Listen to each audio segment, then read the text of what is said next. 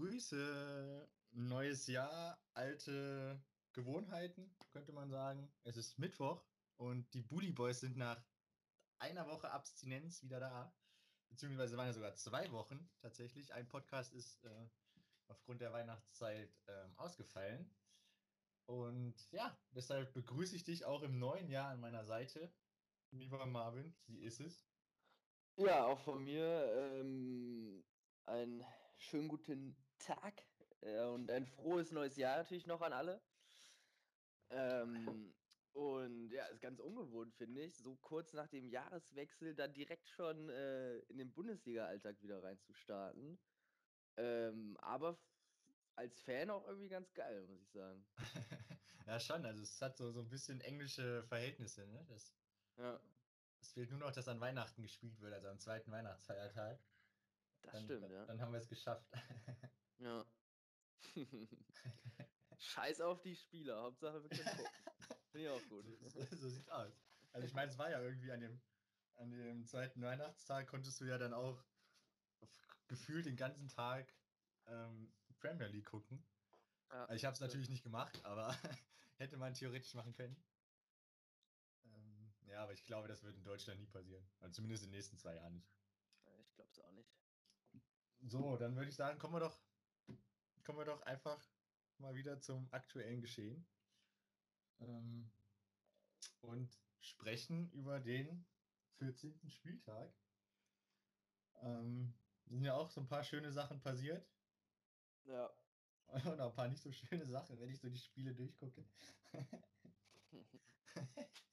ähm, ja, willst du anfangen? Soll ich anfangen? Wie wollen wir es machen? Äh, mir egal, dann fange ich einfach mal an. Ja, mach das doch mal. Zwar geht es bei mir los mit Hoffenheim-Freiburg. Wir haben ja schon Okay. festgestellt, dass zwischen der App und der Online-Version beim Kicker, dass da schon Diskrepanz quasi entsteht an, an der Auflistung der Spiele. Also bei mir steht was anderes oben, wir machen es, wir machen es. Mal sehen, ob wir ob wir es schaffen. Hoffenheim, Freiburg. Ähm, Endergebnis 3 zu 1 für die Freiburger. Nachdem sie in der ersten Halbzeit mit 3 zu 0 in Hoffenheim führen. Ähm, ja, die Hoffenheimer einfach nicht gut. Ich fand auch ähm, mit viel Verletzungspech. Sie hatten ja, glaube ich, auf der Bank hatten sie einen nominellen Defensivspieler. Ich glaube schon mit Bogart, ja, der dann schon direkt eingewechselt werden musste in der zwölften Spielminute, weil Rudi sich bei einer Grätsche unglücklich im Rasen hängen bleibt und sich verletzt. Und dann kurze Zeit später, fünf Minuten später, verletzt sich auch noch Akpoguma und muss auch ausgewechselt werden. Somit kommt es direkt in der Defensive zu zwei äh, Wechseln und ähm, ich fand dadurch tatsächlich auch, ähm, ja, waren die Hoffenheimer einfach unsortierter und nicht komplett auf der Höhe. Ähm, haben halt vorher schon auch das 0 zu 1 kassiert durch Santa Maria. Ich glaube, bei der Aktion ist auch Rudi, glaube ich, ähm, mit der Grätsche hat er sich verletzt. Ja, Ähm, ja. Dann danach ähm, durch einen Handelfmeter nach einer Ecke, der auch ich fand, ja, auch unglücklich war. ähm, wie siehst du das? Ja, unglücklich ist auf jeden Fall das richtige Wort. Also ich habe mir die Zusammenfassung dann nochmal angeguckt und da sah es so auf den ersten Blick schon aus, dass er den Ball mit der Hand spielt. Ja, Aber ich fand, ich weiß nicht, ob man pfeifen muss. ja, Ähm, und dann kam ja auch irgendwie gestern oder vorgestern raus, dass es, dass der Ball gar nicht an, am Arm war. Das habe ich Ja. bei, wo war das denn? Beim Kicker, glaube ich. Ähm, gesehen, dass es, dass der Ball irgendwie, dass er den gar nicht berührt hat. Ähm, ja, von daher sehr unglücklich. Das, das ist schon schon. richtig so. Und ähm, wenn man kein Glück hat, ne, dann kommt auch noch Pech dazu. Und so kam es dann in der 42 zu 0 zu 3 durch ein Eigentor von Adams. Und wir gehen die Hoffenheimer äh, mit 0 zu 3 in die Halbzeit. Ähm, ja, auch wie gesagt, sie haben auch neben diesen zwei Verletzungen halt vorher schon sehr viele Ausfälle, vor allem in der Defensive. Ich glaube, auch dadurch entsteht halt einfach keine Eingespieltheit in irgendeiner Art und Weise in der Defensive. Und ähm, ich finde, das führt eben auch dazu, dass es einfach, ähm, dass sie unfassbar viele Gegentore kassieren. In der zweiten Halbzeit kommen sie besser rein, spielen auch deutlich besser, machen dann das 1 zu 3 in der 58. Spielminute. Wo man dann vielleicht dachte, hey komm, es geht nochmal irgendwie ein Ruck durch die Mannschaft und jetzt ähm, können sie vielleicht da nochmal zurückkommen. Bleibt allerdings aus. Ja, also es war dann danach Freiburg dann wieder relativ ähm, solide dagegen gehalten. Und ähm, es war dann nicht so, dass Hoffenheim diesen Schwung des einen Treffers wirklich lange hat mitnehmen können, sondern es ist dann wieder ziemlich fix abgeebbt und ähm, Freiburg spielt dann das Ding relativ solide mit 3 zu 1 dann äh, runter. Demnach hm. finde ich äh, aus Hoffenheimer Sicht die erste Halbzeit wirklich eine rabenschwarze Halbzeit. Ähm, und äh, die führt dann eben zu dieser Niederlage. Ja, also verdiente Niederlage würde ich im Endeffekt sogar sagen. Ähm, vielleicht ja. das eine Tor zu hoch. Ähm, auch wenn die Statistik eher dagegen spricht, weil Hoffenheim hatte mehr Torschüsse, mehr Ballbesitz, viel mehr Ballbesitz sogar und fast dreimal so viel Pässe gespielt. Ja, beziehungsweise, was haben wir denn da? 240 und 611. Ähm, also die Hoffenheimer waren tendenziell eher überlegen, aber die Freiburger haben halt ihre Chancen genutzt. Ähm, ja, du hast an sich schon alles erwähnt, was bei mir auf dem Zettel steht. Ähm, gebrauchter Tag für die Hoffenheimer. Ähm, der vermeintliche Weckruf, also dieses Hallo, der Hallo-Wach-Moment bei dem 3-1 von Bebu, ähm, ja, an den sie aber dann irgendwie nicht mehr anknüpfen konnten. Ähm, und man muss auch sagen, dass äh, Florian Müller bei, bei, Freiburg, bei Freiburg im Kasten ähm, schon einige gute Paraden dabei hatte und auch ähm, ja. gut durch sein Tor geflogen ist. Ähm, ja, von daher lagen wir beide daneben mit, den, mit unseren Tipps. Ähm, und die Freiburger haben sich jetzt noch ein bisschen Luft verschafft, sind jetzt zehn Punkte vor Bielefeld. Ähm, und die Hoffenheimer tatsächlich nur noch fünf Punkte vom Relegationsplatz entfernt. Ähm, also muss man tendenziell auch eher nach unten gucken und nicht, ja. wie wahrscheinlich so insgeheim gehofft, Richtung Europa League. Ja. Naja, da muss ich dann, muss sich auf jeden Fall was ändern. Vielleicht haben sie ja Glück und die, die verletzten Misere in der Defensive hört irgendwann auf, also muss ja irgendwann aufhören, weil es kann ja so ja. nicht weitergehen. Ja. Ähm, ja, mal schauen, was, was bei der TSG dann noch so, so passiert die nächsten Wochen. Dann lass uns doch mal zum nächsten Spiel kommen. Ähm, und dann würde ich mir doch mal Frankfurt-Leverkusen rauspicken. Okay. Ähm, die Frankfurter haben überraschend, finde ich, zu Hause 2-1 gegen Leverkusen gewonnen. Die Leverkusen hätten tatsächlich auf Platz 1 springen können, weil Leipzig und Bayern erst nach ihnen gespielt haben. Aber das haben sie nicht. ähm, meiner Meinung nach war es auch ein, ein verdienter Sieg für die Frankfurter, weil sie einfach die viel besseren Chancen hatten. Sie hätten noch mindestens zwei Tore mehr machen können.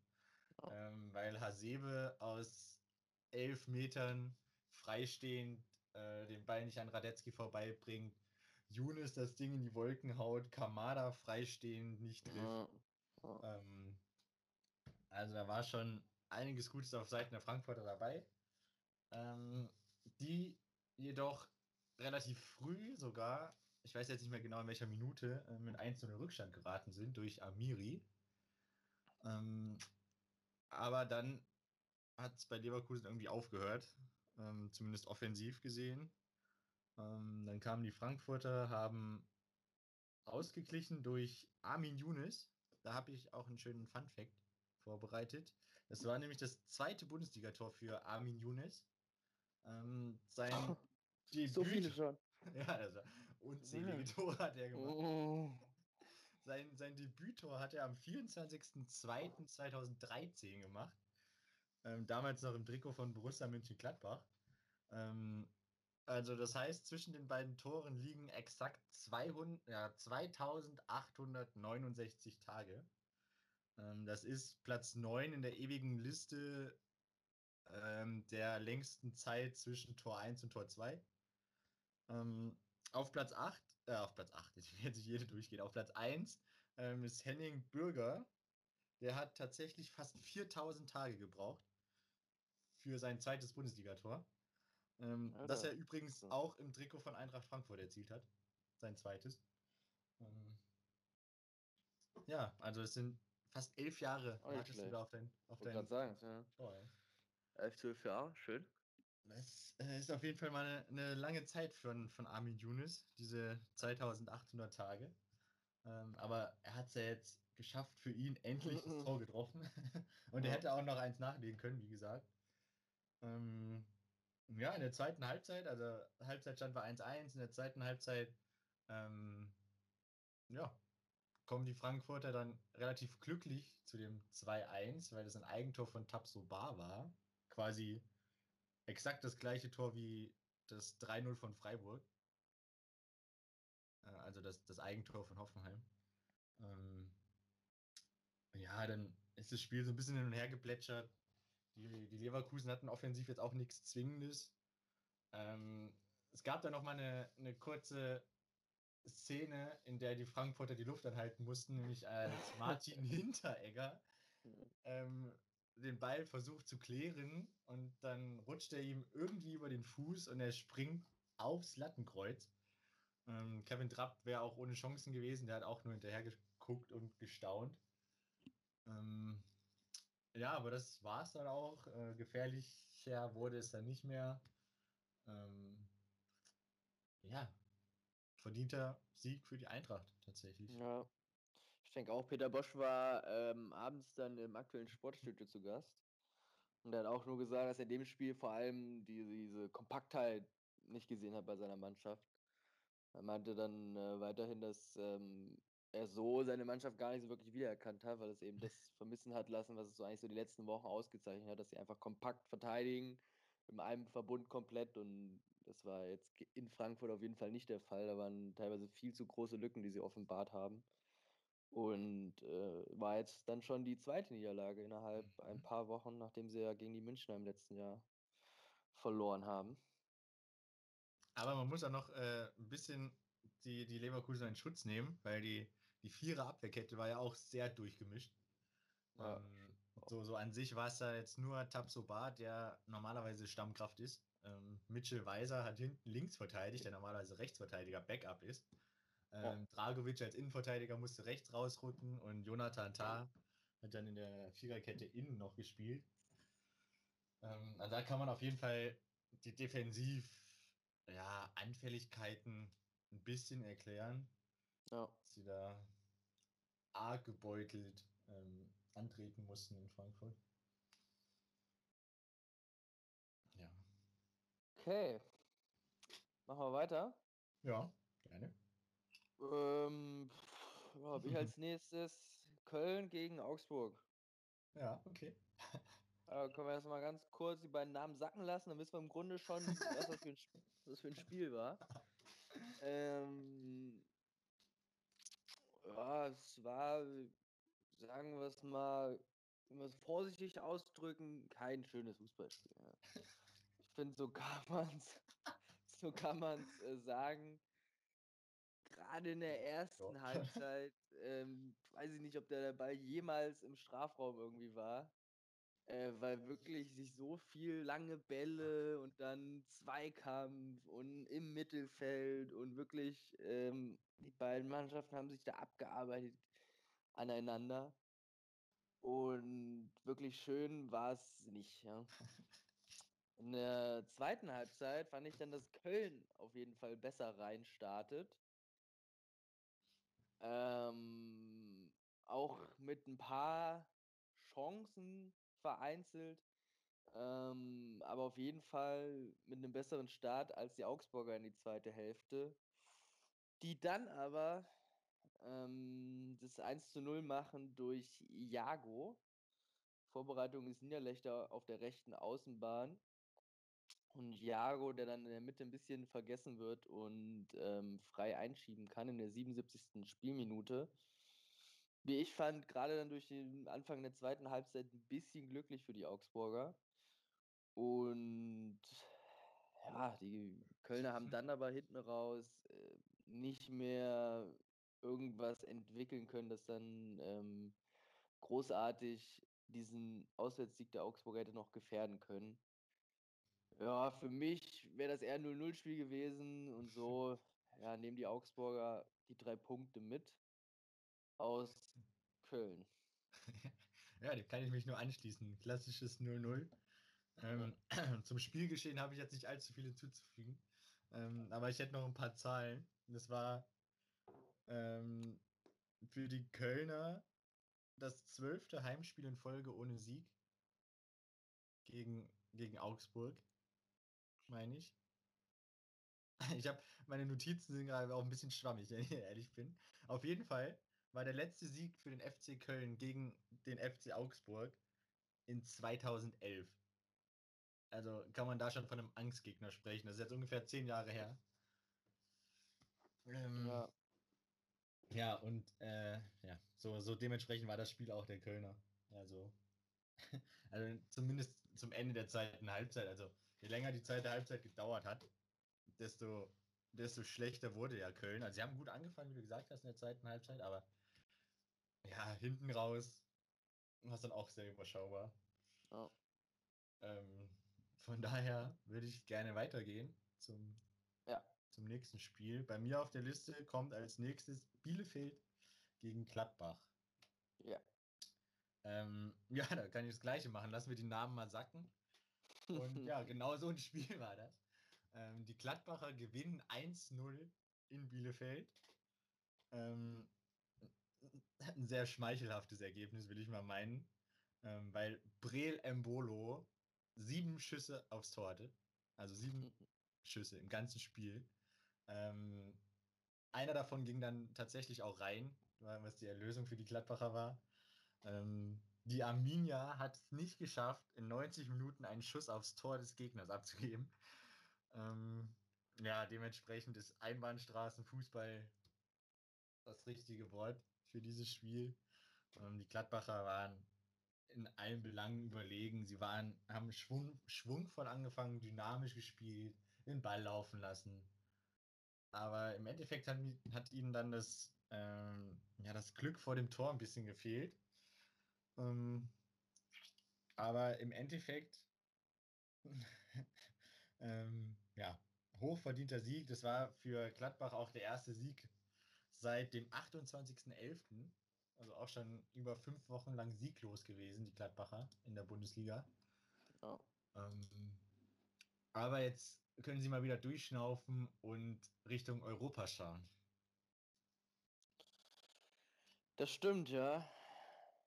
Das 1 zu 0 eigentlich ein bisschen äh, zu, zu wenig für die Gladbacher nach dem Spielverlauf und ähm, auch ein gefährliches Ergebnis, weil dann gerade hinten raus, glaube ich, auch noch eine Ecke durch Bielefeld war und dann nochmal irgendwie ein abgefälschter Schuss, der knapp übers Tor geht und solche Sachen, wo wirklich auch die Gefahr groß ist, dass mal einer durchrutscht. Und es wäre auch nicht das erste Mal für die Gladbacher in dieser Saison, dass sie eine Führung in den letzten paar Minuten noch aus der Hand geben.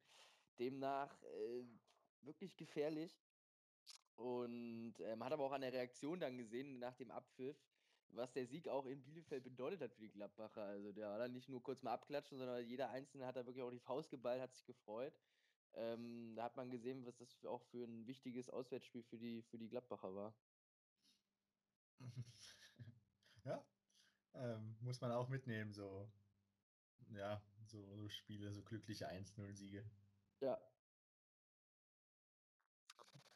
Okay, Machen wir weiter. Und zwar habe ich als nächstes Werder Bremen gegen Union Berlin. Yes, yes. Ja, die Bremer treffen auf starke Berliner, die ähm, ja, im neuen Jahr im Grunde genauso weitermachen, wie sie das letzte beendet haben. Und zwar wirklich mit, ähm, mit aggressivem und einfach auch gutem Fußball teilweise. Und sie gewinnen in Bremen mit 2 zu 0. Und das, wie ich finde, völlig verdient. Bremer einfach äh, nicht auf der Höhe komplett. Ich weiß nicht, ob die noch, weiß ich nicht, ein bisschen gefeiert haben oder so. Ein bisschen noch träge waren im neuen Jahr. Auf jeden Fall, die Unioner machen beide Tore in der ersten Halbzeit. Das 1 zu 0 durch äh, Geraldo Becker, auch wirklich wieder schön rausgespielt. Ähm, ein schöner Abschluss von ihm in die rechte untere Ecke. Und dann das 2 zu 0 durch Avonie. Ähm, hast du da die Szene vorher vor Augen mit Friedel an der, an der Eckfahne? Ja. Da, also ich finde, da ist überhaupt kein Foul zu erkennen, weil dann hinterher ähm, alle sich aufgeregt haben.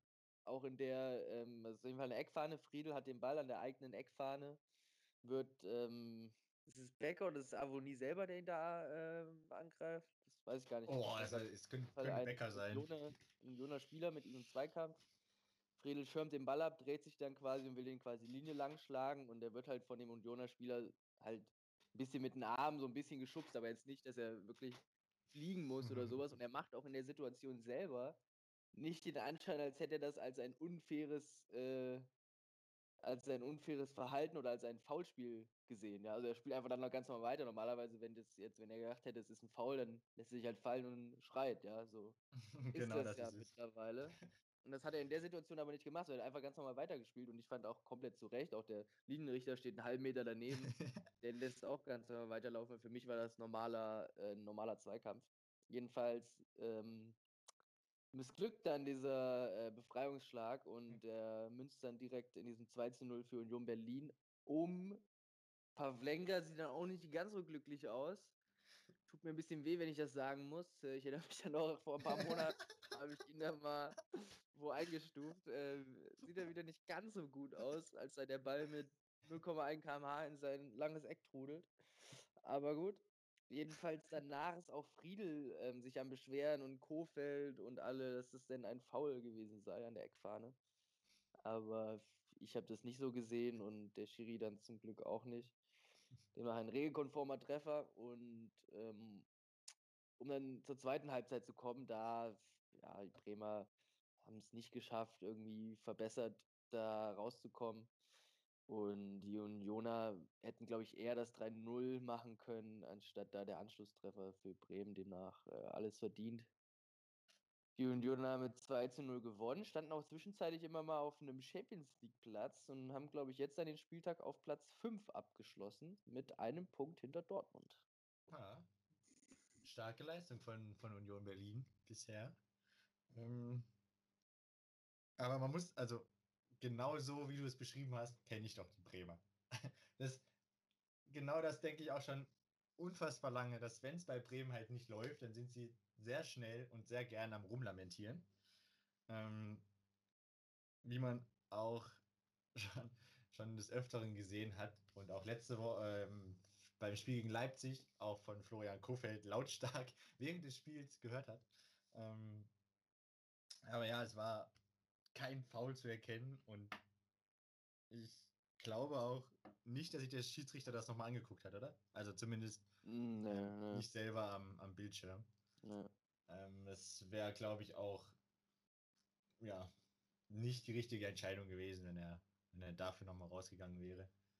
Ähm, ja, die Bremer waren einfach zu passiv und hinten raus war auch gar kein Aufbäumen mehr ähm, zu sehen. Also da war, fand ich jetzt der Wille da, nicht da, äh, das Spiel noch irgendwie ein bisschen für sich zu entscheiden. Ja. Ähm, ja, und somit verlierst du dann halt auch einfach gegen, gegen Union Berlin, die das diese Saison unfassbar stark machen. Ähm, in, und ja, auch, auch mit einer mit einem kleinen Taktiktrick von Urs Fischer, der ja mit, mit Becker und Avonie mit zwei Spitzen gespielt hat. Ähm, normalerweise spielt er mit, mit Max Kruse als hängende Spitze, beziehungsweise so Zehner. Ähm, und die beiden vorne in der vordersten Front war schon ein guter, guter Griff. Die Ja. haben die, haben die Bremer Abwehr ziemlich ähm, beschäftigt. Ähm, ja, von daher hochverdient. Hochverdient, was die Berliner bisher so machen. Ja. Und da habe ich doch schon eine wunderbare Überleitung. Von Berlin nach Berlin. Es war oder es ist Spiel Nummer 30 gewesen für die Schalker. Ähm, Hertha BSC Berlin gewinnt zu Hause im Topspiel 3 zu 0 gegen Schalke 04. Ja, wir sind jetzt bei Spiel Nummer 30 für Schalke ohne Sieg. Das heißt, in anderen Worten, nächste Woche, beziehungsweise am Wochenende, am Samstag, kann der Rekord von Tasmania Berlin endlich geknackt werden mit 31 hm. Spielen. Hm. Ja, das war, das Ergebnis sagt, finde ich, alles über das Spiel aus. Die Berliner waren griffiger, waren spielerisch besser. Ähm, bis zum 1-0 hat Schalke aber tatsächlich auch noch relativ gut mitgespielt. Ja, ähm, ja. Hatte da auch noch eine Chance von, von Uth, der den Ball relativ knapp links am, am Tor vorbei schiebt. Ähm, ja, dann fällt das, das 1-0 in der Entstehung vielleicht ein bisschen glücklich, dass der abgefälschte Schuss von, von Kunja bei ähm, Gondusi landet. Ähm, aber ja, im Endeffekt komplett verdient. In der zweiten Halbzeit war Schalke dann wieder, wie wir sie kennen, ähm, ja. passiv, sind komplett auseinandergefallen, schwach verteidigt, viele Lücken gehabt. Ähm, und die Berliner hatten dann hinten raus auch noch relativ viele Chancen. Ähm, macht Piontek in der ja, 10 Minuten vor Schluss das 3-0 und selbst danach hatten sie dann noch Chancen, die sie dann aber ja, nicht genutzt haben. Ähm, von daher, die Berliner gewinnen hoch verdient gegen Schalke.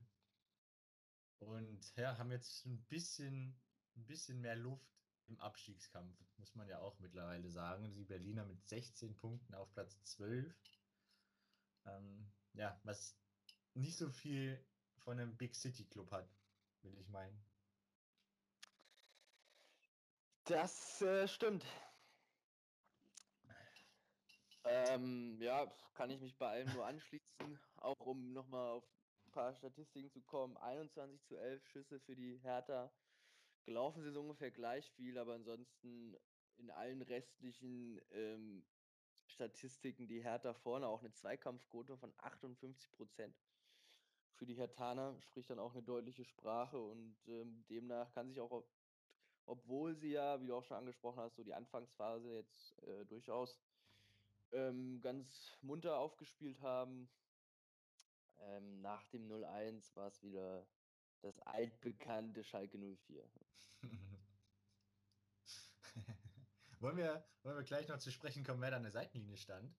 Äh, ja, können wir machen, natürlich. Stimmt, ja. Ähm, es ist nicht mehr Hüb Stevens, der ja jetzt vorübergehend erstmal wieder im wohlverdienten Ruhestand ist.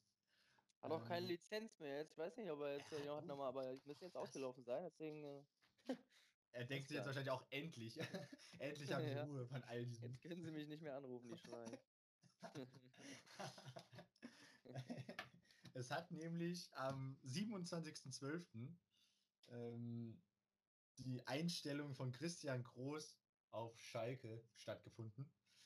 Christian Groß, der ja was ist er? Schweizer ist er, meine ich. Ähm, seine vorherigen Stationen waren Tottenham, Basel, oder äh, auch beim VfB Stuttgart, ähm, bei den Young Boys aus Bern und in den letzten Jahren hat er sich im schönen Wetter, in schönen Wetterländern rumgetrieben, in Saudi-Arabien und in Ägypten. Ähm, ja, ich habe noch eine schöne Zahl für dich. Meinst du, er schafft es auf Schalke auch? Ähm, 2,36 Jahre Trainer zu sein, weil das ist nämlich genau sein Durchschnitt, sein, seine Durchschnittszeit, die er bei einem Verein Trainer ist.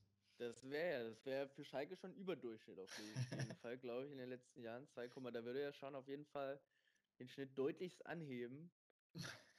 ähm, ah, ich bezweifle es. Er hat ja, äh, glaube ich, eine ordentliche Prämie, wenn er auf jeden Fall die Liga halten kann. Ne? Soweit ich das irgendwie vernommen habe, gibt es da eine ordentliche Prämie für ihn. Okay. Ähm, ja, ich bezweifle es, aber vielleicht, weiß ich nicht. also es liegt, also dieser, ich glaube auch nicht, dass er 2,36 Jahre, das wären ja dann ja, zweieinhalb Saisons ungefähr. Ja. Ähm, dass er so lange da bleibt, weil auch ähm, sein, sein Chef, äh, wie heißt der, Schneider, Jochen Schneider, ähm, auch eine relativ hohe Entlassungsquote hat. ähm, haben sie, haben sie äh, beim Spiel gesagt. Ich habe jetzt leider die genauen Zahlen nicht mehr im Kopf, aber er hat schon in den letzten Jahren relativ viele Trainer entlassen. Auch Ja. schon zu seiner Stuttgarter Zeit. Von daher wollen wir mal, wollen wir mal schauen, ob, ob ähm, Christian Groß das Ruder jetzt rumreißen kann. Ähm, ja, bin gespannt. Ich bin Ja. Dann machen wir mal weiter. Wir hatten ein Abendspiel Samstagabend. Ja. Ähm, dadurch, dass Freitag ja kein Spiel war, kam es Samstagabend 20.30 Uhr zu der Paarung VfB Stuttgart gegen RB Leipzig. Der Überraschungsaufsteiger Stuttgart hat die Leipziger zu Gast und hat am Endeffekt mit 1 zu 0 verloren. Ähm, auf einem, wie ich fand, unterdurchschnittlichen Rasen, wenn man das überhaupt noch Rasen nennen konnte, was da Stuttgart da verlegt war. Also das war wirklich äh, unter aller Sau, ja. Kann ich, hast, du, Äh, hast du Julian Nagelsmann auf der Pressekonferenz gehört? nee, aber kann sich ungefähr schon vorstellen, was er da gesagt hat. ähm, er, hat, er hat irgendwann dann so zweite Halbzeit zum, zum Linienrichter gesagt, hier Kollege, also ich zitiere jetzt ein bisschen freier, ähm, pass mal hier so ein bisschen auf, ich habe hier Kartoffeln gepflanzt, nicht, dass du mir die, die kaputt trittst, hat er über den Rasen gesagt. Ja. Fand ich relativ Schön. amüsant. ähm, ja, die Leipziger eigentlich durchweg die überlegene Mannschaft haben in der ersten Halbzeit einen Elfmeter aber vergeben. Forsberg. Und zwar hat Kobel den sehr artistisch mit dem Fuß, soweit ich das in Erinnerung habe, gehalten. Ja, Hat ihn mit dem ja. äh, rechten Fußspitze an die Latte gelenkt. Und dann springt der Ball raus. Also durchaus äh, artistisch vom Keeper der Stuttgarter. Und äh, somit ging es dann mit 0 zu 0 in die Halbzeitpause. Also Stuttgart hat es dann noch äh, gut halten können lange. Die Leipziger mussten durchaus dann in der zweiten Halbzeit ran. Das haben sie dann aber gemacht, haben gut Druck entwickelt und sind dann ähm, äußerst verdient durch Dani Olmo mit 1 zu 0 in Führung gegangen. Ich glaube, nach einer Flanke, die auch noch abgefälscht war, dann steht er frei am zweiten Pfosten. Ähm, ja, und so geht das Spiel 1-0 für die Leipziger aus. Völlig verdient. Die Stuttgarter waren dann im Endeffekt auch die schwächere Mannschaft. Das sagen auch alle Statistiken. 22 zu 10 Schüsse für die Leipziger, sind auch 5 Kilometer mehr gelaufen tatsächlich. Führen in allen wichtigen Statistiken. Zweikampfquote ist ausgeglichen. Da haben die Stuttgarter gut dagegen gehalten. Aber letztendlich völlig verdienter Sieg für die Leipziger. Hätte auch eventuell noch ein Tor höher ausfallen dürfen, meiner Meinung nach. Ja, also Leipzig wie immer. Ähm, spielerisch stark. Auch auf schlechtem Rasen haben sie den Ball gut laufen lassen, sind selber viel gelaufen, wie du schon gesagt hast. Ähm, ja, das war hochverdient. Und dann natürlich, wie sie es auch immer relativ gerne machen, dass sie die, die ihre Torchancen, die sie rausspielen, dann nicht nutzen. Ähm, äh, ja, aber zum, zum Schluss tatsächlich noch Glück gehabt, als dann kurz vor Schluss Waldemar Anton ähm, frei vor Gulaschi auftaucht und ja, dann ganz Deutschland zeigt, warum er Innenverteidiger ist und kein Stürmer. Ähm, ja, da hatte Leipzig dann nochmal ein bisschen Glück. Da, äh, ja, war schon, schon, ich würde sagen, hundertprozentige Chance von Anton. Ähm, aber ja, unterm Strich hoch verdient der Auswärtssieg der Leipziger, die damit, ja, sich von Leverkusen drei Punkten äh, entfernen konnten und jetzt auch schon mittlerweile sieben Punkte auf einen Euroleague-Platz Vorsprung haben. Ähm, ja, rosige Ja. Zeiten, würde ich sagen, die da in Leipzig noch so, so anstehen werden, denke ich. Ja, Auf jeden Fall, ne? dann würde ich doch gerne mal zu dem Sonntag springen. Ja. Ähm, auch eine sehr, sehr schöne Partie. Dortmund gegen Wolfsburg. Ähm, das ist jetzt vor dem Spieltag, weiß ich die Tabellenplätze gar nicht. Wahrscheinlich auch 4 und 6, sowas in die Auch. Richtung. Einer Nachbarn, ja, auf jeden Fall. Ähm, auf jeden Fall, ja, eine schöne Paarung. Ähm, so so fangen, fangen beide Mannschaften auch an. Am Anfang viel Druck von beiden da gewesen. Ähm, so der Spielfluss war jetzt nicht so ganz vorhanden, weil beide gutes Gegenpressing gespielt haben und hoch angelaufen sind. Haben sich ähm, doch in den Zweikämpfen, wie ich fand, ordentlich gegeben. Also da war von Zurückhaltung nicht groß die Rede. Ja. ja, muss man ja mal zeigen, wer da. Es ja. ging ja schon, also im Endeffekt ging es ja schon um was. Ähm, von daher, so für einen neutralen Zuschauer war es eigentlich ein, ein schönes Spiel. Dann gab es Chancen hier und da. Ja. Ähm, ja. Ich weiß, oh Gott, oh Gott, oh Gott, meine Notizen sind aber unfassbar schlecht. Muss ich mich mal, muss ich mich mal wirklich outen, dass meine Notizen dieses Wochenende ziemlich schlecht sind. aber dafür kriege ich die Zeit relativ gut rum, sie, sie zu entschlüsseln, offensichtlich. ähm, sie, sind dann, die Dortmunder sind in der, in der zweiten Halbzeit dann einzeln in Führung gegangen. Ähm, nach einer Ecke stehen sowohl, also steht sowohl Akanji als auch Hummels, beide komplett blank im 16er und beide auch relativ auf der gleichen Position zum Einköpfen. Ähm, ja, Sancho bringt die Ecke rein und dann ist es im Endeffekt Akanji, der den Ball sehenswert über die Linie drückt per Kopf. Ähm, der Kommentator meinte dann auch noch, weil Hummels ihn dann noch so ein bisschen, ja, berühren sich da mit den Körpern und er schubst ihn vielleicht leicht, dass man da noch eine, einen halben Assist an Mats Hummels geben könnte, aber ja. Okay, nur damit, damit man so ein Bild hat, wie die Szene gerade war. Ähm, ja, und dann hat Wolfsburg aber nicht das Niveau der ersten Halbzeit halten können. Ähm, vielleicht auch ein bisschen beeindruckt durch das Tor. Ähm, versuchen sie dann aber hinten raus nochmal alles, ähm, schmeißen viel nach vorne. Ähm, ja, wenn du dann deine Chance nicht nutzt, fällt dann halt mal so ein, so ein Konter dann hinten rein und Jaden Sancho ähm, macht dann in der 90. Minute den Deckel drauf. Ähm, hochverdientes, hochverdienter Sieg der Dortmunder, ähm, die sich damit wieder auf einen Champions League Platz katapultieren. Ja, ähm, für mich letztendlich einfach so ein bisschen auch das äh, Quäntchen Glück auf Seite der Dortmunder entscheidend in dem Spiel, äh, das eben die Wolfsburger einfach nicht hatten.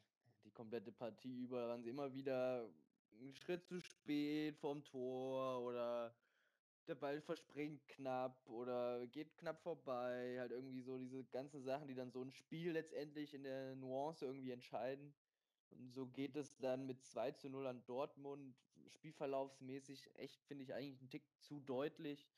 Da hätte ich eigentlich fast eher so ein Unentschieden eigentlich so erwartet, weil es für mich wirklich auch eine ausgeglichene Partie war. Klar, dass dann das zweite halt fällt, letztendlich die Wölfe machen halt komplett auf und so gibt es dann halt eben die große Kontermöglichkeit. Ähm, aber aus Sicht der Wölfe auf jeden Fall ärgerlich, diese, diese, ähm, dieser Ausgang der Partie. Und äh, ja, die Dortmunder ähm, können auf jeden Fall sich freuen. Und ähm, ja, dass sie auf jeden Fall vorne dran geblieben sind und auch ihre direkten Konkurrenten dann mal ähm, gewonnen haben. Das war für sie auf jeden Fall nicht unwichtig. Ganz besonders, wenn man auf das nächste Wochenende schaut. Ich weiß nicht, ob du im Kopf hast, gegen wen Dortmund spielen darf. Äh, na, ich weiß nicht, Bayern spielt gegen Gladbach. Richtig, es geht für, für Dortmund geht es nämlich nach Leipzig. Oh. Ähm, von daher war, war der Sieg gegen Wolfsburg äh, noch eine Nuance wichtiger. Ja. Ähm, wenn man dann jetzt im direkten Champions League-Duell, wahrscheinlich sogar im direkten ja, Kampf um die Vizemeisterschaft nach Leipzig muss. Ja. Gut, dann schließen wir den Spieltag mal ab. Gerne. Und zwar die Münchner Bayern haben zu Hause gegen 1. von Mainz gespielt. Hm. Haben letztendlich mit 5 zu 2 gewonnen. Haben aber 2 zu 0 zurückgelegen nach der ersten Halbzeit. Das war dann schon. Ähm, man hatte so, in der Luft lag so eine Überraschung auf jeden Fall. Man hatte so mhm. das Gefühl, heute könnte, könnten die Münchner von den Mainzern geschlagen werden der FSV wirklich in der ersten Halbzeit mit einer Superleistung. Ähm, an der Seitenlinie stand, um das kurz zu erwähnen, der Interimscoach Jan Sievert, nachdem ähm, Jan Moritz Lichte entlassen worden ist.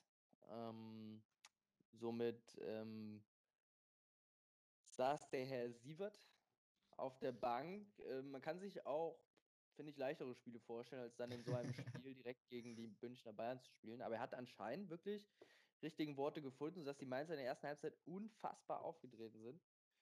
Die haben wirklich ähm, sehr gut, sind den Bayern sehr hoch angelaufen. Die München hatten da wirklich keine ähm, wirkliches Mittel, irgendwie gut hinten rauszuspielen. Die Mainzer waren in den Zweikämpfen voll da.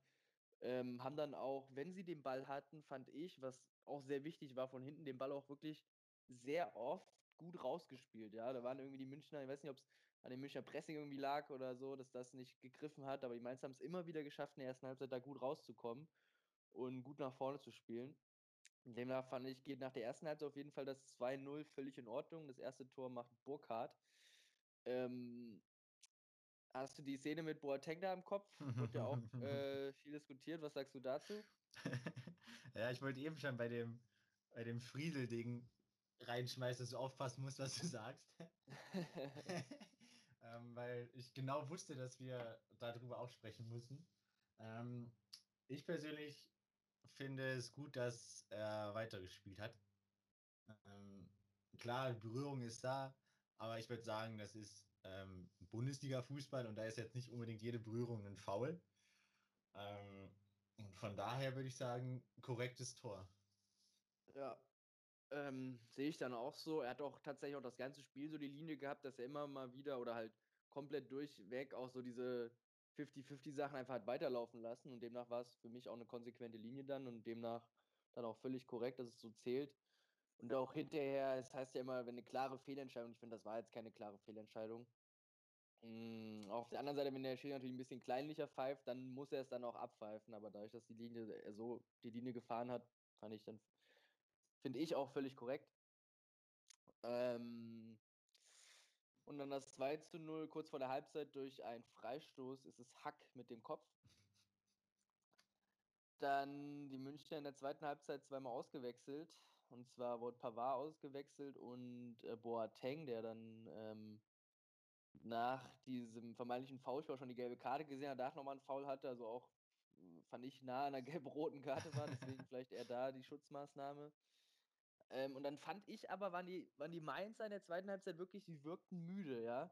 Ähm, weiß nicht, ob sie dann in der ersten Halbzeit wirklich schon zu euphorisch, weiß ich nicht, da schon zu viel Körner irgendwie rausgehauen haben, aber in der zweiten Halbzeit wirkten sie für mich äußerst ähm, müde einfach. Also war viel mehr Trägheit bei ihnen drin, sie haben es nicht mehr geschafft, nicht mehr geschafft, irgendwie sicher Bälle rauszukombinieren. Wirklich vor das Tor der München haben sie es auch nicht mehr geschafft und demnach waren sie wirklich 45 Minuten eingeschnürt am eigenen 16er.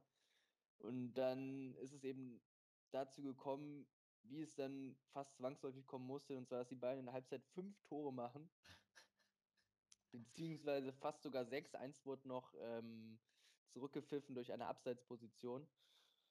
Ähm, ja, erst ist es Kimmich mit dem Kopf, ähm, dann Sané, der aller Robben in die Mitte zieht und mit links abschließt. Ähm, Süle dann nach einer Ecke zum 3 zu 2 in der 70. Spielminute und danach hat man gemerkt, bei Mainz, die haben einfach nicht mehr den Saft, jetzt da irgendwie nochmal was entgegenzusetzen.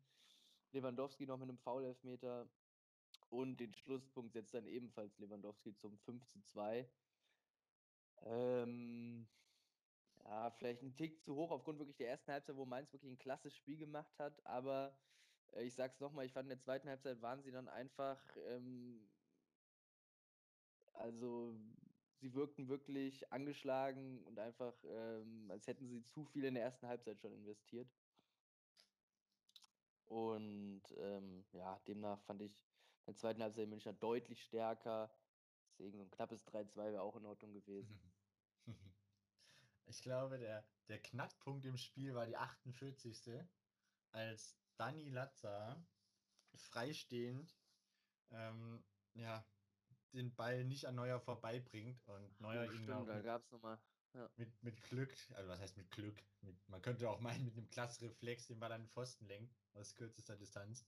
Ähm, also wenn der Ball reingeht und die Mainzer 3-0 in Führung gehen nach, direkt nach der Halbzeit, ähm, dann würde ich vielleicht sogar schon so weit gehen, dass es auf jeden Fall einen, einen Punkt gibt.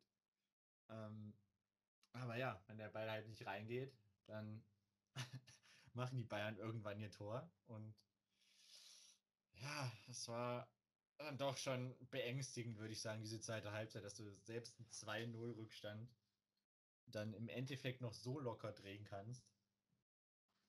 Ähm, also, dass sie ein 1-0 drehen können, haben wir ja in den letzten acht Spielen schon zu sehen bekommen. Ähm, dass jetzt auch noch ein 2-0 geht, ja, ist meine Ansage. Ich fand aber auch stark, wie ähm, Josua Kimmich die Rechtsverteidigerposition interpretiert hat. Ja. Der, der musste ja dann, naja, was heißt er musste? Er hat dann in der zweiten Halbzeit hinten rechts gespielt, weil Pavard ausgewechselt wurde.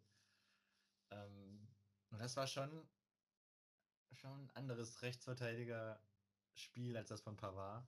Ähm, man hat dann doch irgendwo gemerkt, dass er den Rest der Saison auf der 6 gespielt hat. Ähm, aber es hat den Bayern auch gut getan, dass noch mehr spielerische Klasse und ähm, Spielidee auf dem Platz ist mit Goretzka anstatt Pavard.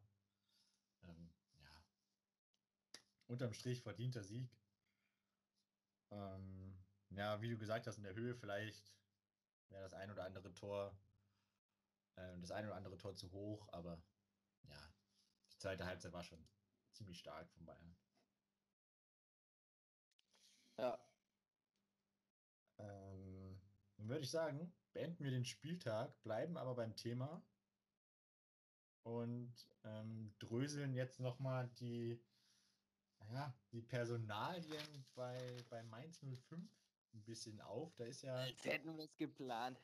Das ist unglaublich. Das, wenn diese Spieltage so strukturiert hat, das ist stark.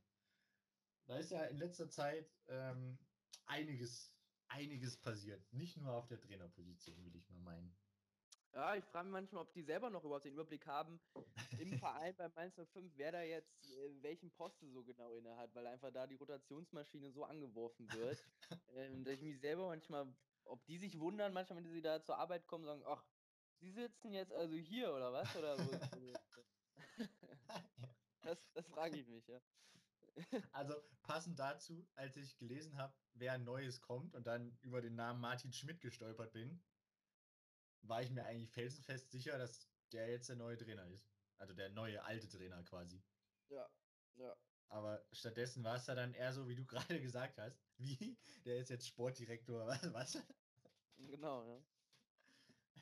Also ja, da hätten wir schon die erste Personalie, nämlich ähm, der Sportdirektor ist nicht mehr Ruven Schröder, sondern äh, Martin Schmidt, der in seiner bisherigen Fußballkarriere ähm, lediglich Trainer war, ähm, unter anderem auch bei Mainz 05, also er kennt den Verein.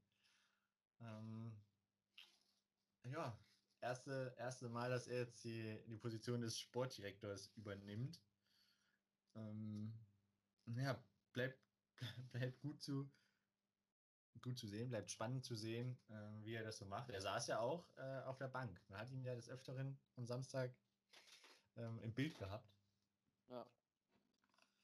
Ähm, ja, dann hätten wir noch einen neuen Trainer. Es ist nicht wie der äh, von dir angesprochene Jan Siebert, der ja nur interimsweise ähm, das, das Spiel gegen die Bayern gemacht hat, der jetzt wieder Chef des Nachwuchsleistungszentrums wird.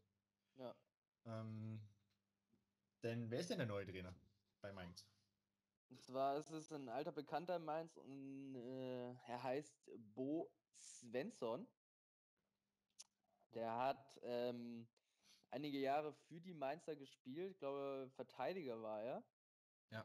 Ähm, hat Innenverteidigung war seine Position und hat äh, diverse Spiele in der Bundesliga für Mainz 05 als auch, glaube ich, in der zweiten Bundesliga für Mainz gemacht.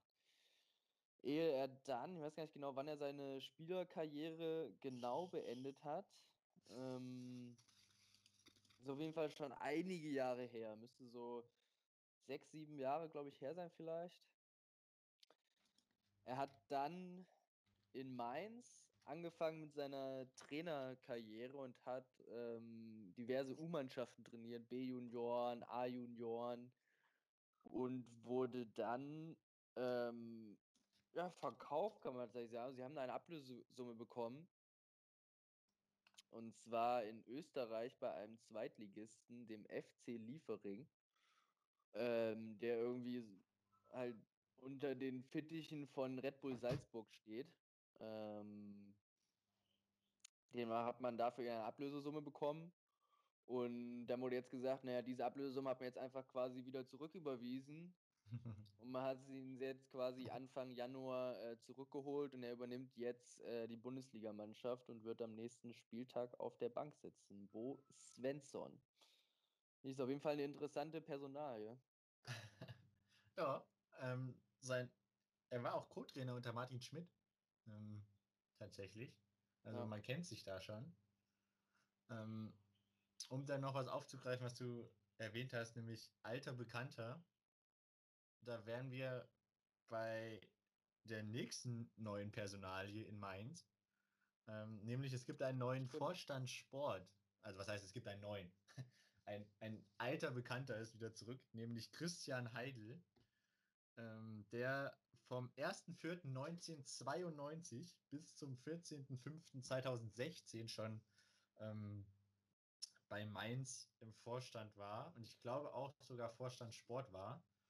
Ähm, also da hat man dann doch wieder, ja, ich würde schon sagen, einen Erfolgsgaranten zurückgeholt, ähm, der viele Aufstiege miterlebt hat, leider auch viele Abstiege, ähm, dann auch Trainer auf, Trainer auf den Markt gebracht hat, wie Jürgen Klopp und Thomas Tuchel, die ja, ähm, ja doch schon eine größere Karriere danach hingelegt haben. Ähm, also da holt man dann doch einen, der, der den Verein natürlich in- und auswendig kennt, ähm, der genau weiß, was er macht und der, ja, der sich auch auskennt mit Abstiegskampf, mit Abstiegskampf in Mainz. Ähm, von daher finde ich, hat man sich so jetzt auf dem Papier erstmal sehr gut aufgestellt in Mainz. Ja, würde ich, jetzt erstmal auch so sehen, ja. also wer weiß, wie es in drei Wochen aussieht, aber ja. auf jeden Fall kennen die drei den Verein Mainz 05, was, ähm, glaube ich, für den Abstiegskampf ähm, eine sehr wichtige, ja, sehr wichtig ist. Ja, ja, ich denke auch. Ähm, ja, dann haben wir ja noch eine schöne News äh, vor Weihnachten, beziehungsweise dann die Bestätigung erst nach Weihnachten ähm, erhalten. Ja. Nämlich. Und zwar gehen wir nach Frankreich. Uh. Ähm, genau zu sagen, nach, nach Paris. Ähm, ja, ich weiß nicht, ob es für ihn jetzt ähm, eine schöne Überraschung war, dass er dann zum Heiligabend eigentlich nach Hause fliegen konnte. So, vielleicht hat er also, weiß ich nicht, vielleicht fand er das auch super.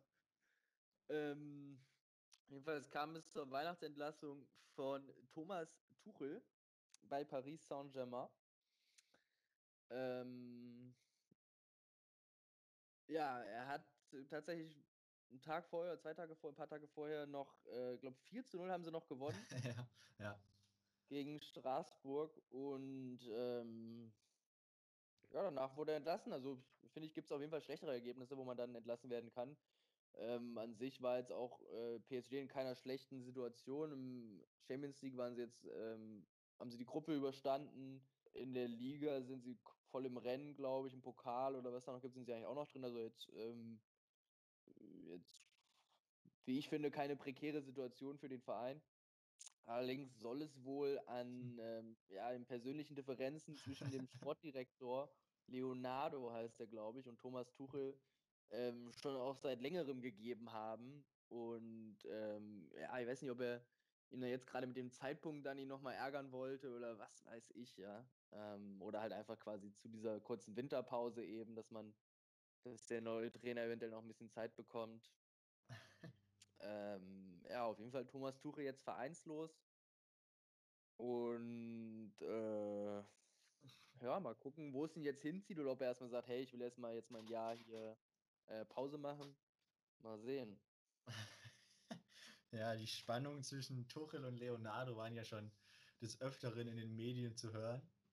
Ja. Ähm, dass sich da von beiden Seiten ja gab, es gab quasi kein gutes Wort über den jeweils anderen. Ähm, ja, ich meine, es war, war das nicht in Dortmund auch schon so, dass es eher an, an Person, an, ja, an persönlichen, ja, an der persönlichen Seite lag, dass man sich dann getrennt hat, weil, ähm, weil sportlich lief es ja eigentlich sowohl in Dortmund gar nicht so schlecht, als auch jetzt in Paris. Äh, zweimal Meister, einmal Pokal, einmal Ligapokal geholt in zwei Jahren. Ähm, Champions League Finale geholt, das erste Mal mit Paris. Also das erste Mal, dass Paris im, im Champions League Finale stand. Da dann auch nur ganz knapp gescheitert. Ähm, naja, also sportlich gesehen ist der Rauswurf von Tuchel eher fraglich. Aber nun gut. Das übernimmt äh, Maurizio Pochettino, der Ex-Trainer von Tottenham und ähm, ja auch ein alter Bekannter in Paris, denn er hat von 2001 bis 2003 für Paris gekickt. Ähm, ja, vielleicht verstehen die beiden Stimmt, sich dann besser. Ja. Man weiß es nicht. ähm, ja, auf jeden Fall ist jetzt ein, ja, ein, ein guter erfolgreicher deutscher Trainer wieder auf dem Markt vorhanden, ähm, der vielleicht auch interessant für die eine oder andere Mannschaft international gesehen sein kann. Und deshalb mal abwarten, was der Herr Tuchel macht, wo er hingeht. Auf jeden Fall, ja. Also es gibt diverse Vereine, die auch schon eventuell äh, Interesse hätten, aber ich glaube, er weiß selber nicht so richtig, ob er vielleicht erst nochmal Pause machen will oder was auch immer. Ja, also ich meine, es gibt ja auch in, in der englischen Hauptstadt einen schwächelnden Club, wo man auch schon von der einen oder anderen Seite, Seite hört, dass äh, Frank Lampard nicht mehr allzu fest im, im Sattel von Chelsea sitzt. Ja. Ähm, ja.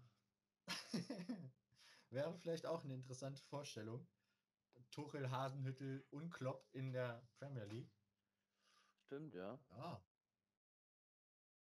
könnte ich mich auch tatsächlich mit anfreunden. Auch wenn ich jetzt nichts gegen Frank Lampard als Trainer von Chelsea habe, auch mal abgesehen davon. Ähm, ja. Also ich glaube, der, der Herr Tuchel ist in einer sehr komfortablen Situation. Er kann sich jetzt erstmal ein bisschen rausnehmen, wenn dann das richtige Angebot kommt. Na, ich denke auch. Hat ja jetzt nicht den Druck, würde ich mal sagen, unbedingt nächste Woche wieder arbeiten zu müssen. Ja. Von daher. Ja. Du auch kein schlechtes Geld verdient haben in Paris. Nee, das glaube ich, glaub ich auch nicht. Ich auch nicht. Kommt gut über die Runden. Ja. ähm, ja, dann haben wir ja jetzt relativ viele Personalentscheidungen durchgekaut. Ähm, mit Blick auf die Uhr, die jetzt auch schon langsam die Stundenmarke erreicht, würde ich sagen, kommen wir zu unserem berühmt-berüchtigten Torspiel. Okay. Ich habe nämlich drei Tore für dich vorbereitet. Ja. Ähm, ja, ich bin mal gespannt, wie es läuft. Lass mich nur noch einen Stift suchen. Ja, ich bin allzeit bereit. Das äh, habe ich nicht anders erwartet. Dann fange ich an mit Tor 1. Langer Diagonalball von der Mittellinie auf die rechte Seite.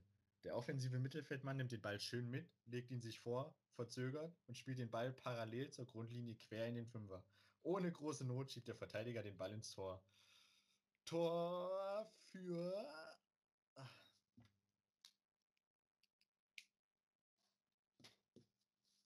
Hast du gesagt, ohne große Not oder ohne große Mühe?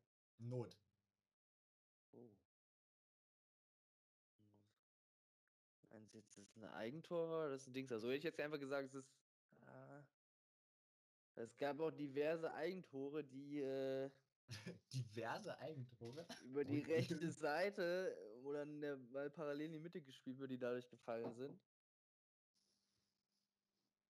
Und äh, wenn du es quasi so ausdrückst, dass der ohne große Not den äh, reinschiebt, ähm, dann würde ich sagen, wir sind.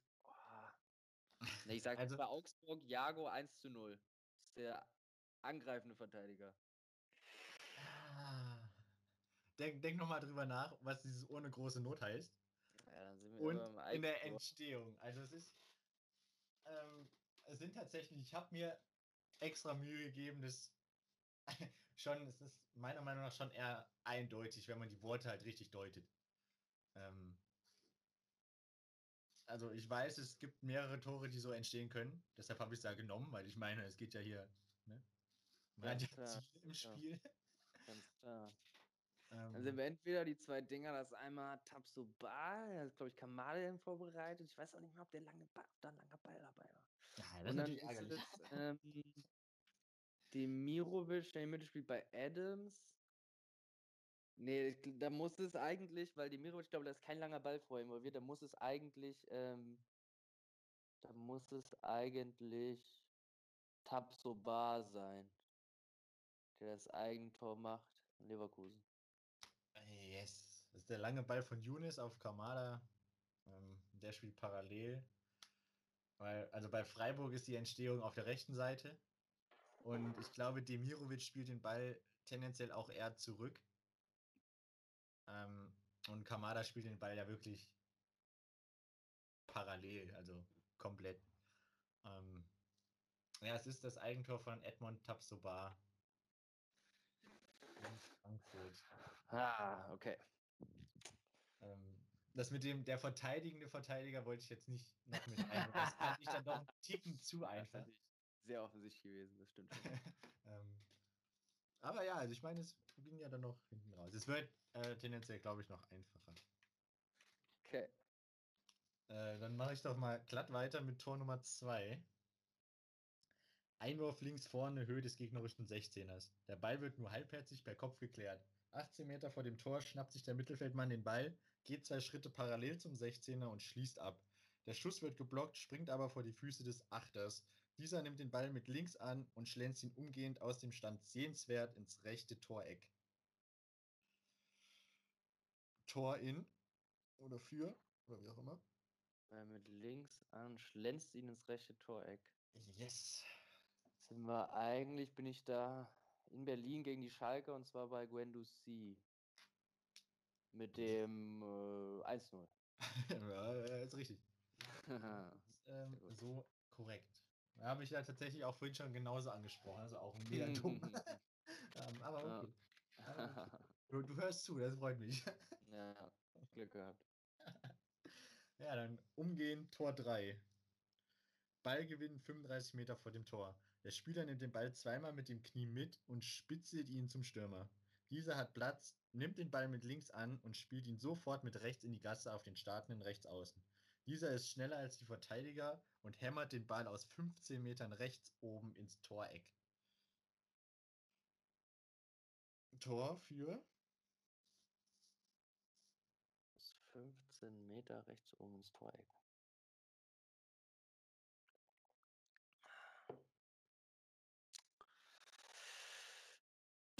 spitzelt durch. Das ist das. Es müsste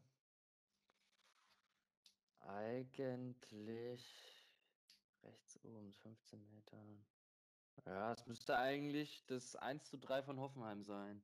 So ist es dann Bebu.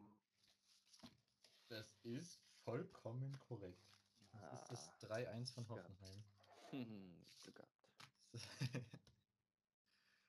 ja, top anfängliche Schwierigkeiten, aber gut reingekommen. Beziehungsweise gut weitergemacht, sagen wir so. Anlaufschwierigkeiten. aber okay. Okay. Ja, dann ähm, tippen wir noch schnell den nächsten Spieltag. Das nächste Wochenende steht an. Ja. Lass mich nur schnell meinen Spieltag suchen. Aber was ist denn heute nur los? Weißt du, ist man eine Woche mal nicht dabei und schon ist man so unfassbar unvorbereitet und unstrukturiert, das gibt's ja gar nicht. ja. so, ich hab's. Jetzt können wir gerne anfangen. Ähm, ich glaube, ich fange an. Wir haben Freitagabend okay. das, ja, eines der vorgezogenen Topspiele, würde ich sagen. Ähm, Gladbach, München. Huh. Ähm, die Münchner müssen aufpassen, die dürfen nicht in Rückstand geraten. Weil sonst wird es gegen Gladbach, glaube ich, schwierig, äh, das Ding dann zu drehen und über die Runden zu bringen. Ähm, ich glaube, Manuel Neuer wird die Null erhalten und die Münchner gewinnen in Gladbach. Okay, ich tippe auf ein Unentschieden. Auf ein Unentschieden. Bei den beiden.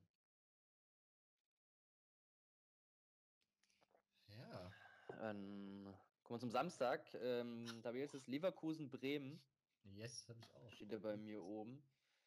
Ähm, Bremer auswärts in Leverkusen. Leverkusen hat jetzt zwei Spiele verloren in Folge, aber auch gegen ganz gegen starke Gegner. Die Bremer eigentlich nicht auf der Höhe wie die Frankfurter und Münchner.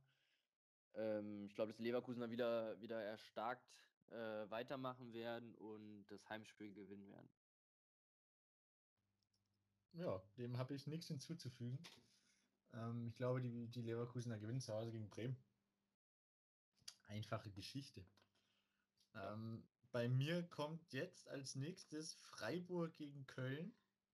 Ja, ja. Ähm, und aufgrund der letzten Spiele und der spielerischen Leistung von Freiburg glaube ich, dass die zu Hause gegen den FC gewinnen werden. Ja.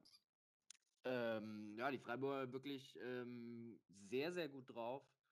Und da gehe ich auch so mit Sieg von Freiburg zu Hause gegen Köln. Okay. An Union Berlin-Wolfsburg auch ein äh, super Spiel, der fünfte gegen den sechsten, beide punktgleich.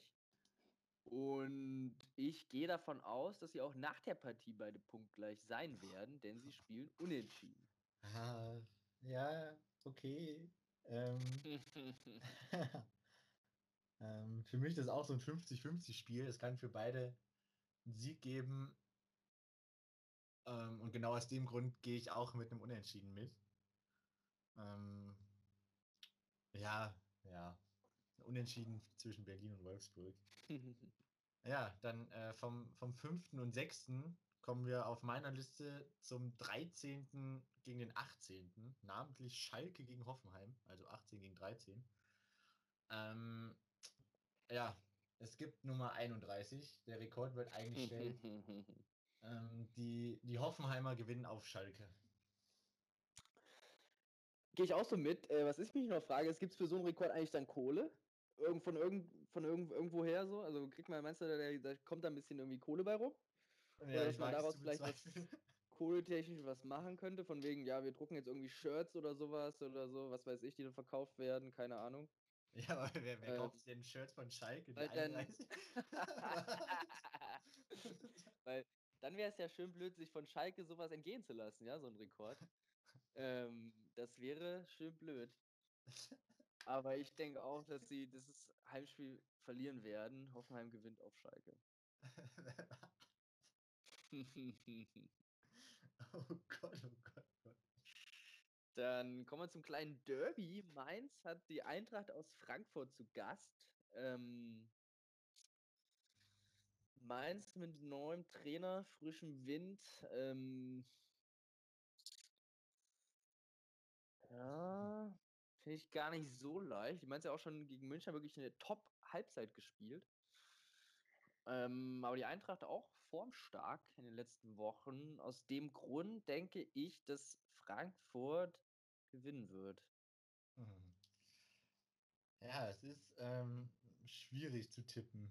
Also die Mainzer mit, ja, mit dem neuen Personal, was du schon gesagt hast, gute Halbzeit gegen Bayern, Spielpech tendenziell eher die Frankfurter momentan wieder das Glück auf ihrer Seite. Die sehen in Derbys eigentlich eher nicht so gut aus. Ja, also das, was ich jetzt gerade alles erzählt habe, spricht ja eigentlich ja für einen Mainzer Sieg, beziehungsweise für einen Unentschieden. Ähm, aber ich glaube, die Serien reißen und der Aufschwung der Mainzer findet nicht statt. Ähm, deshalb gehe ich auch mit einem Frankfurter Sieg im Derby. Okay. Ja, boah, Samstagabend, das Topspiel. Wie eben angesprochen, Leipzig empfängt Borussia Dortmund. Uh, das könnte ein sehr schönes Spiel werden. Torreich vor allem. Mhm. Ähm, ja, ich glaube, ich glaube, die, die Leipziger werden zu Hause gegen Dortmund gewinnen. Okay. Ähm, ich denke, dass es ein Unentschieden geben wird zwischen den beiden. auch äußerst äh, torreich. Kann ich mir auch sehr gut vorstellen. Ähm, es geht auf jeden Fall für die Dortmunder darum, oben nicht den Anschluss zu verlieren. Haben jetzt schon ja sechs Punkte auf Leipzig. Falls sie es verlieren, sind es neun. Ja. Das ist schon eine Hausnummer. Ähm, ja, ich denke aber, es wird unentschieden ausgehen. Somit bleibt es bei sechs Punkten Rückstand auf die Leipziger für Borussia Dortmund. Okay. Dann sind wir beim Sonntag und zwar ähm, Augsburg gegen Stuttgart. Auch zwei Tabellennachbarn gegeneinander, Platz 10, Platz 11. Mm, Ich denke, dass die Stuttgarter auswärts in Augsburg gewinnen werden. Ja, äh, fußballerisch sehe ich die Stuttgarter auch ganz klar vorne. Ah. Haben zwar jetzt gegen, gegen Leipzig offensiv sich eher zurückgehalten, aber ich glaube, in Augsburg wird der VfB äh, wieder zurückkommen, zumindest offensiv gesehen, und die drei Punkte mit nach Hause nehmen. Hm. Ja, schließen wir den Spieltag ab mit Bielefeld gegen die Hertha aus Berlin.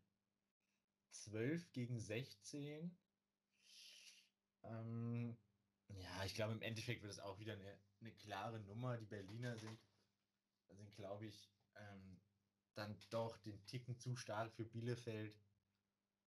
Ähm, und ja, Hertha gewinnt in Bielefeld. Ja, ähm, muss ich mich zum Abschluss auch wieder anschließen. Ich denke auch, dass da zum Auswärtssieg kommt für die Hertha bei der Arminia aus Bielefeld. Ja, dann sind ja die, die vermeintlichen Topspiele Bayern Gladbach und Leipzig Dortmund die entscheidenden für Okay. diesen Spieltag, für unser Tippspiel. Ja. Ja. Haben wir's. Wunderbar. Ähm, hast du noch eine wichtige Botschaft? Uiuiui. Mhm. Äh, ich habe keine wichtige Botschaft mehr. Ich auch nicht. okay. Ich hoffe, dass ja wirklich ein paar sehr schöne Spiele dabei sind jetzt am Wochenende. Freue mich auf jeden Fall drauf. Und ähm, dann sage ich mal, bis nächste Woche wieder in gewohnter Art und Weise. Und äh, ja, ein schönes Wochenende. Bis dahin.